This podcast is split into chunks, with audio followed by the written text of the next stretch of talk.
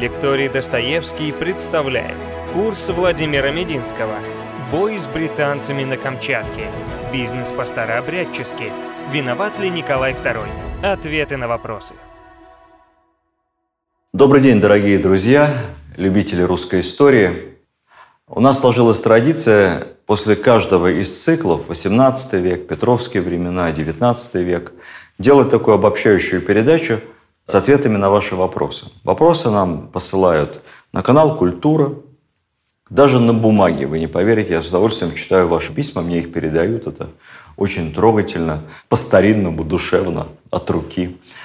Посылают их э, в мой телеграм-канал Владимир Мединский, ну и, конечно, в лектории Достоевский, как комментарии, вопросы ВКонтакте, в Ютьюбе, ну и в других сетях, где наши лекции распространяются бесплатно, без ограничений. Наша задача – это историческое просвещение. Но выходит таким образом, что мы никогда в один цикл, в одну передачу не можем уложиться. Вопросов очень много. Вопросы интересные, часто повторяющиеся. Наверное, завершая рассказ об эпохе Александра Третьего, Александра Второго, я собрал еще несколько наиболее часто встречающихся вопросов и постараемся здесь уже подвести черту. Итак, о плохом характере Александра Третьего, а то все мы его хвалили. А есть за что и поругать. Ну, тяжелый характер, взрывной был у императора. Крепкое словцо любил и иногда мог кого-то сильно обидеть. Вот как раз вопрос касательно таких неприятных историй с личными оскорблениями. Наш телезритель спрашивает, расскажите о конфликте Александра III с инженером Карлом Гуниусом. Якобы Александр оскорбил Гуниуса, и тот покончил с собой. Правда ли это? Правда. Карл Гуниус – русский дворянин, шведского происхождения, военный, капитан. Закончил Михайловское артиллерийское училище в Петербурге, воевал на Кавказе, храбро воевал, награжден боевыми орденами – вернувшись с Кавказа в Петербург, поступил на службу в так называемую оружейную комиссию. А потом стал начальником одного из патронных заводов в Петербурге. И по заданию военного министра его отправили в США изучать опыт производства стрелкового оружия. Ему понравилась американская винтовка системы Бердана.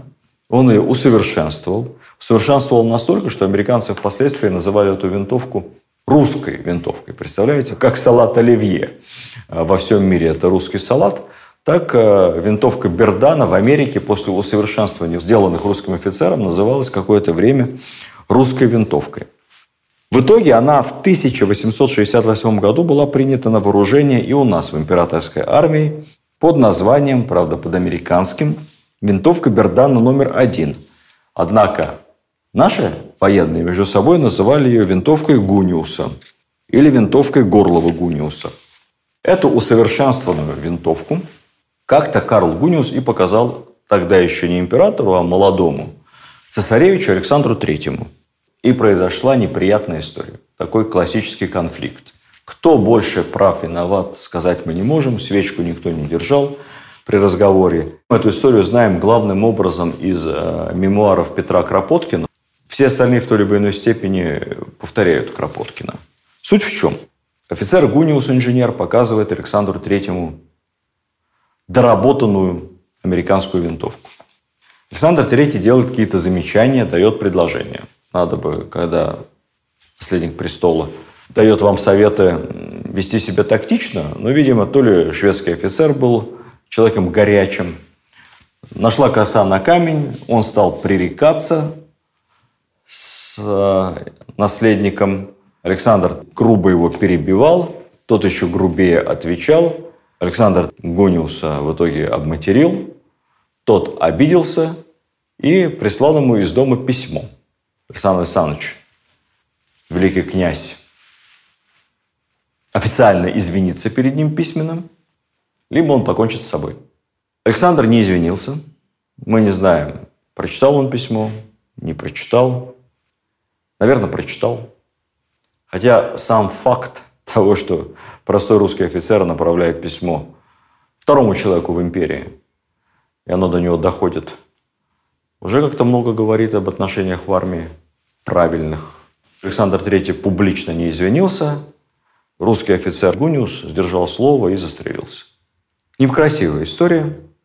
Отец, император Александр II, был взбешен и заставил своего сына лично участвовать в похоронах и как бы всю дорогу идти за гробом этого офицера. Хотя, конечно, самоубийство при таких обстоятельствах, во-первых, совсем не по-христиански, во-вторых, ну, странное, честно говоря, поведение Карла Гуниуса. Хотя некорректность Александра это никак не извиняет. Скорее это говорит о том, что понятие чести, довольно гипертрофированное, в русской офицерской среде присутствовало. И, в общем-то, мы можем об этом судить по судьбе многих русских офицеров, павших тогда на дуэлях. Ведь дошло до того, что дуэли даже официально разрешили на каком-то этапе в армии. В общем, читайте Александра Куприна «Поединок». Там много чего об этом интересного написано. Следующий вопрос.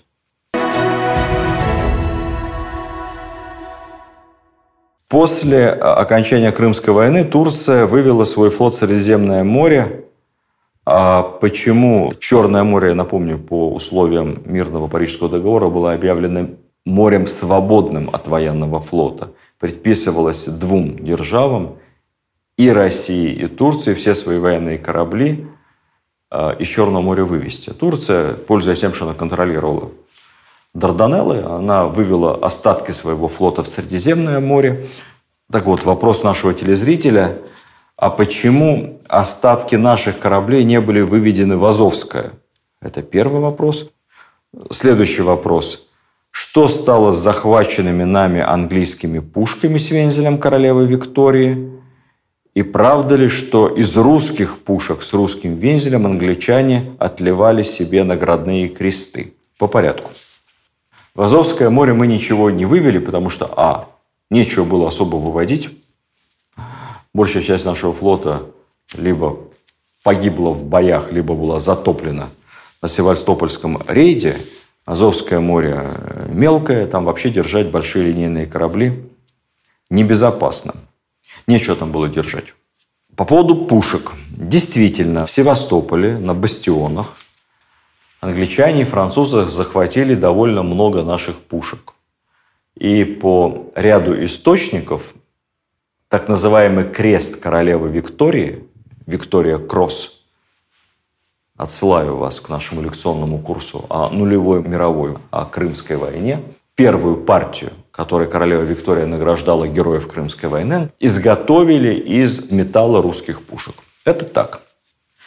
Что касается пушек, которых захватывали мы, английских, пушек с королевским вензелем, я, честно говоря, не нашел э, сведений о том, куда эти пушки делись. Есть лишь одна, достоверно точная, которая не пропала. Эта пушка находится в Одессе, установлена на постаменте на Приморском бульваре с вензелем Виктории. Пушка эта была захвачена нами с английского корабля «Тигр». Это был пароходов фрегат, то есть корабль уже на на угле, на паровой тяге. Тот любит все-таки на Западе все эти тигры, леопарды. Пушка там стоит по сей день. Этот памятник во славу русского оружия до сих пор, пока украинские власти, слава богу, не демонтировали, как говорят острословы, возможно, из преклонения перед натовским западным оружием. Следующий вопрос. Добрый день. Ирина Богданова. В телеграм-канале пришел вопрос. Таких вопросов довольно много, поэтому я их объединяю. Так немного перефразирую. Ирина живет на Камчатке и спрашивает, почему мы так мало говорим о нашей победе в Крымской войне, Петропавловске, над англо-французской эскадрой – Запишите отдельную лекцию о наших удивительных героях той эпохи, генерале Завойко, других. Мало об этом. Ну, не совсем так. Я, кстати, в курсе о Крымской войне много об этом рассказывал. Повторюсь в двух словах, это действительно очень интересная часть Крымской войны. Там много интересных деталей. Дважды пытались союзники высадиться в районе Петропавловска в 1854 году. Десант оба раза был сброшен в море. Причем во время второго десанта английской морской пехоте около тысячи штыков. Вот этому десанту противостояла какая-то сборная солянка из наших защитников, матросы с фрегата «Аврора», какие-то полицейские местные, казаки, человек 300 в общей сложности. И вот они в штыковой атаке буквально сбросили с утеса английских морских пехотинцев, которые побросали множество оружия и даже бросили свое полковое знамя. Страшный позор для военных. Кто гостит в Петропавловске-Камчатском, не поленитесь, загляните в небольшой краеведческий музей, там прямо в витрине этот британский флаг находится. Интересно другое, что когда через год э, более мощная британская эскадра вновь появилась у стен Петропавловска, наши понимали, что англичане вернутся и сил удерживать город не будет, поэтому было решено увести наш небольшой флот тогда на юг, в сторону Сахалина. И вот англо-французская эскадра в количестве 14 боевых кораблей бросилась за нашими в погоню. Передовая группа догнала, настигла. Был короткий бой. Потом союзники встали на якорь. Это все в районе Сахалина происходит. И стало ждать подхода основных сил, чтобы расправиться с русскими. Англичане полагали, что мы заперты в ловушке, потому что английские географы были убеждены, что Сахалин – это полуостров. И нашим деться из этого узкого канала, в который нас загнали англичане, некуда. А мы уже знали, что Сахалин – это остров, потому что Геннадий Невельской накануне, в 1850 году, открыл, обошел вокруг Сахалина. Это наши военные моряки держали в тайне. Поэтому пока англичане ждали подхода основных сил – и полагали, что русским деться некуда, они заперты и будут уничтожены, наши спокойно ушли дальше, зашли в устье Амура. Русский флот буквально растворился. Эта история была очень популярна в европейской прессе той поры, и тогда свободная британская «Таймс» всячески издевалась над незадачливыми английскими флотоводцами. Такая интересная история. Следующий вопрос – или группа вопросов тоже касательно наших министров иностранных дел, кабинет министров, видных сановников. В том числе был вопрос, можно ли провести параллели между Карлом Нессельроде и Андреем Астерманом. Что их объединяет? Привязанность к Австрии и ненависть к ним русского народа. Сильный вопрос. Параллели провести можно. Параллели Лобачевского. Такие не совсем параллельные – они оба успешные чиновники, успешные дипломаты относительно. Во всем остальном это совершенно разные люди. Судьбы разные, эпохи совершенно разные, условия, в которых они работали, совершенно разные. Да, они оба выступали за союз с Австрией. Ну, Астерман выступал за союз со Священной Римской империей. В те времена еще Австрийской империи не существовало, она появилась только формально в начале XIX века. Это был такой прагматик из прагматиков – Сказать, что он ориентировался на Габсбургов, исходя из их интересов, конечно, нет. Он ориентировался, исходя из своих интересов и российских имперских интересов. Нестельрода, да, он дружил долгие годы с Меттернихом, канцлером Австрийской империи. Но Нестельрода, понимаете, он же не был самостоятелен. Рекомендую послушать лекцию про русскую дипломатию XIX века Нестельрода, Горчаков и Тютчев. Нестельрода был в большей степени исполнителем воли сначала Александра I, а потом Николая I. У государя Николая Павловича вообще было не забалуешь. Я не думаю, что свои проавстрийские симпатии Нестерода мог реализовать. А что касается ненависти или нелюбви к ним русского народа, я думаю, это большое преувеличение. Э, речь может идти о нелюбви к ним части элит. При всем уважении члены кружка Волынского, если говорить о временах Астермана, или патриотической части МИДа типа Тютчева, Горчакова и прочих, это все-таки узкая часть элит. Народ мало что про это знал. Я думаю, что он и вообще не знал. Никто такой Астерман, никто такой Нестерода. Народу было, честно говоря, до этого очень далеко. вопрос, э, который я с удовольствием выбрал для подробного рассказа, касающийся личности Алексея Бобринского, сахарозаводчика и вообще семьи Бобринских.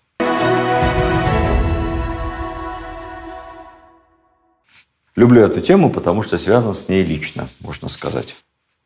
Кто такой Бобринский? Это внук Екатерины II от ее связи с Григорием Орловым.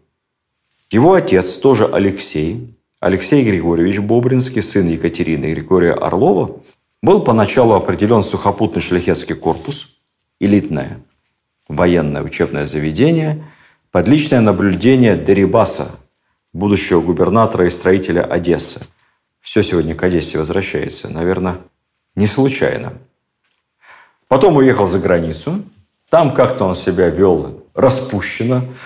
Мать предписала ему жить в Ревеле, в современной Эстонии, в Санкт-Петербург не приезжать. Он женился на баронессе Унгерн, дальнем предке известного белогвардейского барона Унгерна. Однако при Павле I а, вернулся в столицу, был обласкан, поступил на военную службу, получил генерала, потом поселился в деревне. Сам он человек особо ничем не примечательным, а вот потомки его были людьми интересными. У Бобринского было пять детей. Значит, средний сын Алексей, Алексей Алексеевич, стал самым знаменитым сахарозаводчиком и основателем сахарной промышленности в Российской империи. Он наладил производство сахара из свеклы, построил и модернизировал несколько заводов. Был владельцем огромных поместьй в Тульской губернии, но главную свою агропромышленную деятельность вел на территории современной Малороссии, как раз на Черкащине, вот там, откуда родом Тарас Григорьевич Шевченко. Там он построил целый ряд заводов, Балаклейский и Смелянский сахарный завод. Это был человек блестяще образованный, имел обширные познания в математике, финансах, химии, механике, инженер, знаток точных наук. Он не просто закупал какие-то западные технологии – он их дорабатывал. По его заказу на Западе изготавливались специальные оборудования и станки, которые он потом сюда привозил. Он совершенствовал эти заводы. Это вообще было такое передовое производство по тем временам. Как писал известный историк князь Вяземский, позволю себе процитировать, Бубринскому недостаточно было бы подобно Колумбу открыть одну Америку. Он хотел бы их открыть несколько. Любознательная натура его беспрестанно требовала себе пищи. Он искал ее везде. Всякая новая мысль, открытие, новое учение возбуждали в нем лихорадочную деятельность. Человек с предпринимательским духом, можно сказать. Его активность и ум обратили на себя внимание министра финансов Конкрена, и до конца жизни Бобринский был ближайшим советником. Министр финансов входил в совет министра, в городе Смело он построил железнодорожную станцию, станцию Бобринская. Работает по сей день, правда, под другим, естественно, названием, по-моему, просто станция Смело. Он был женат на внучатой племяннице Григория Потемкина. Вот так вот интересно. Екатерина, Потемкины и Орловы все вместе породнились через пару поколений. У внучатой племянницы Потемкина и внука Екатерины и Орлова, родилось несколько сыновей, все достойные люди. Один герой обороны Севастополя, боевой офицер. Другой был губернатором Гродно и министром путей сообщения. А третий дослужился даже до губернатора Петербурга. Кстати, все трое продолжали развивать сахарную промышленность, строили больницы, гимназии, телефонные станции. Очень были продвинутыми в этом отношении достойными гражданами.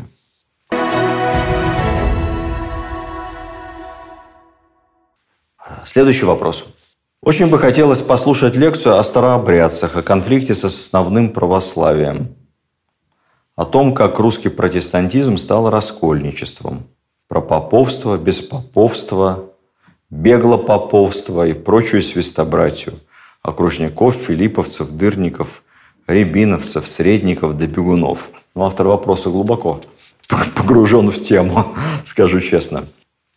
А то у меня такая каша в голове, что разобраться крайне тяжело, требует много времени и быстрых нейронов. Уважаемый автор вопроса, ваше имя тоже зашифровал Google. Судя по вопросу, у вас с нейронами все прекрасно в голове, вы скромничаете. В наши дни неправильно было бы называть старообрядцев раскольниками, тем более, что для них исторически раскольниками как раз был Никон и те, кто принял его реформу. Еще труднее понять, кто старообрядцы, либо классическая, основная православная церковь, могут рассматриваться в качестве русского протестантизма. Вы знаете, это тема совершенно отдельного, узкоспециального разговора, богословского. Я здесь специалистом себя совсем не чувствую. Могу лишь сказать политически одно. Старообрядческие общины – это очень важная, значимая часть нашего народа. Всегда была и, кстати, и остается. Различные направления старообрядчества описаны в трудах специалистов. Если вы хотите действительно глубоко разобраться в этом вопросе, а судя по нему вы много чего знаете, я вам рекомендую ознакомиться с трудами историков по этой теме. Могу порекомендовать вам Елену Юхименко, это прекрасный филолог, специалист по старообрядчеству. По сибирскому старообрядчеству советую почитать Александра Кострова из Иркутского университета – но есть также немало ярких их публицистических трудов на эту тему популярного историка Александра Пыжикова. Также рекомендую ознакомиться. Вопрос от нашего телезрителя Василия Долгих. Миллионеры Морозов, Мамонтов, Рябушинский, старообрядцы. Насколько идеология старообрядцев влияла на финансовое состояние и на развитие экономической России. Много вопросов про старообрядцев. Еще раз скажу, здесь надо обладать узкоспециальными знаниями. Кратко сказать лишь то, что идеология, точнее система ценностей, вытекающая из образа жизни старообрядцев, из их религиозных принципов, влияла, конечно, на экономику России, на дело, которым они занимались, самым позитивным образом. Для старообрядцев было характерно трудолюбие, определенная кастовость, замкнутость, прямое неприятие праздности и безделия. Это, по мнению старообрядцев, было училище зла, большой грех. Важно еще об одном вспомнить, что в России не было свободных денег. То есть банки были, конечно, но их было очень немного. Получить коммерческий кредит мог кто? Дворянин под залог имения. А вот под какую-то бизнес-идею, под э, бизнес-план получить большие деньги для строительства завода или открытия какого-то большого торгового дела. Под это было почти невозможно. Поэтому старообрядцы тут оказались в выигрышном положении. Они получали кредит или банковские от имени всей общины старообрядческой. Все знали, старообрядцы люди честные, долг отдадут. И община выступала гарантом перед финансовым кредитным институтом за своего инициативного предпринимателя. Кстати, в этом случае, как вы понимаете, он не считался единственным собственником этого дела. Нет.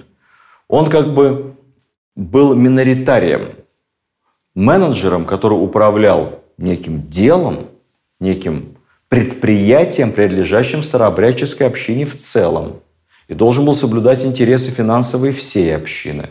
Такой, знаете, ну, как бы социальный капитализм получается. Либо же, когда члены старообрядческой общины сами накопили уже приличные финансовые ресурсы, они могли сами своего члена поддержать, выдав ему льготную суду на запуск какого-то нового предприятия. Отсюда и берется, честное слово, купеческое. Помните «Жестокий романс» Островского? Кино замечательное – у тебя тоже цепи. Хуже. Кандалы. Какие?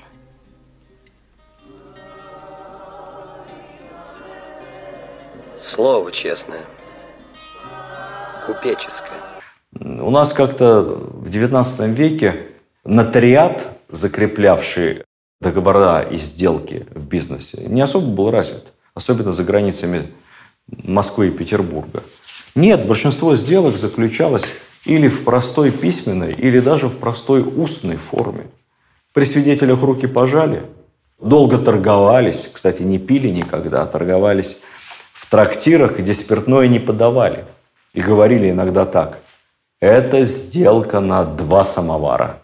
Это означает, что пока купцы, промышленники не выдули два самовара чая, целый день не просидели за столом, торгуясь, прийти к согласию не могли. Но договорились, руки пожали, и дальше все. В случае со старообрядцами большая ответственность, но и определенные гарантии. Община тебя защитит. Так что суживали они огромные суммы под честное слово. Нарушение этого слова у старообрядцев считалось чем-то практически невозможным. Так получилось, что в дореволюционной России в числе самых богатых и предприимчивых людей, именно поборников старой веры, ну, в пропорциональном отношении, было очень-очень много. Старообрядцы из купцов и промышленников – это была крупнейшая финансово-промышленная каста наряду с иностранными бизнесменами, там, Нобелями и компанией, э, юзами, ну и наряду с теми дворянами-помещиками, которые тоже смогли развернуться в предпринимателей.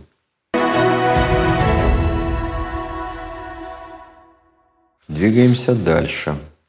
Может ли стать объектом изучения личность, которая неприятна автору? Видимо, мне имеется в виду. Я понимаю, с чем связан этот вопрос. Такие вопросы поступают часто. За редчайшим исключением, действительно, и наши проницательные телезрители, э, подписчики это заметили, я люблю рассказывать о людях, которые мне симпатичны. В этом есть известная проблема для историков. Эта проблема часто фиксируется в профессиональной среде. Когда ты выбираешь какой-то предмет изучения – то этот предмет, этот объект становится тебе сначала интересен, потом по мере погружения в материал все более и более интересен, а потом ты попадаешь в определенную эмоциональную ловушку. Ты начинаешь симпатизировать тому историческому деятелю, деяния которого ты знаешь, описываешь. Это вообще проблема на Западе часто всплывает, особенно среди тех историков, которые выбрали себе сложные предметы исследования. Представьте себе, исследуют Муссолини они или Гитлера. В силу слабости человеческой природы такие историки часто попадают под обаяние зла и становятся в итоге, может быть, неосознанно, бессознательно становятся в каком-то смысле адвокатами дьявола. Мой ответ такой. Я не люблю рассказывать о личности, которые мне неприятны. Но если приходится, то такая неприятная личность должна быть предметом не популяризации, а как бы препарирования, изучения. Говоря о популяризации истории, а наш жанр наших с вами бесед и встреч именно такой, я каждый раз задаю себе вопрос, зачем мне распространять информацию о плохих людях, о людях, которые мне неприятны. Зачем? Точно так же и учитель.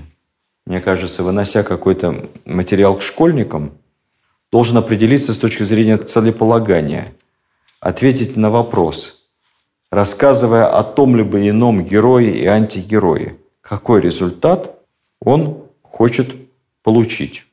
Сделать из своего героя предмет для подражания, чтобы школьник хотел сверять часы, походить на этого героя – учиться у него чему-то.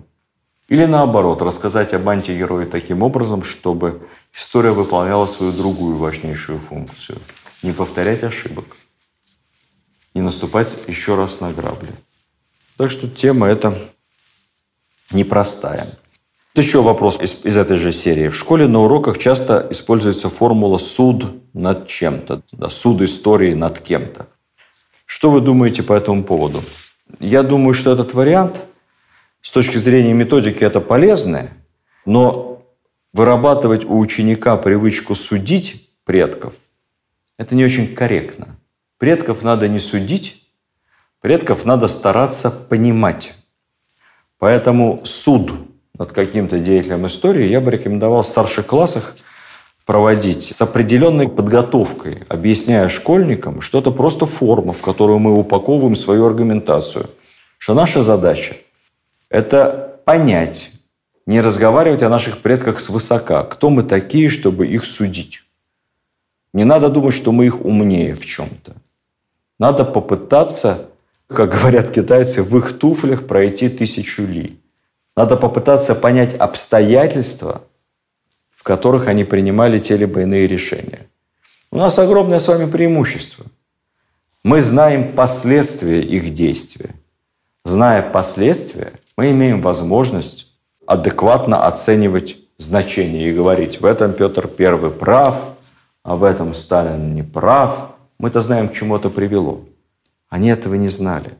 Они действовали на ощупь, исходя из своих собственных представлений на тот момент, как им казалось верно.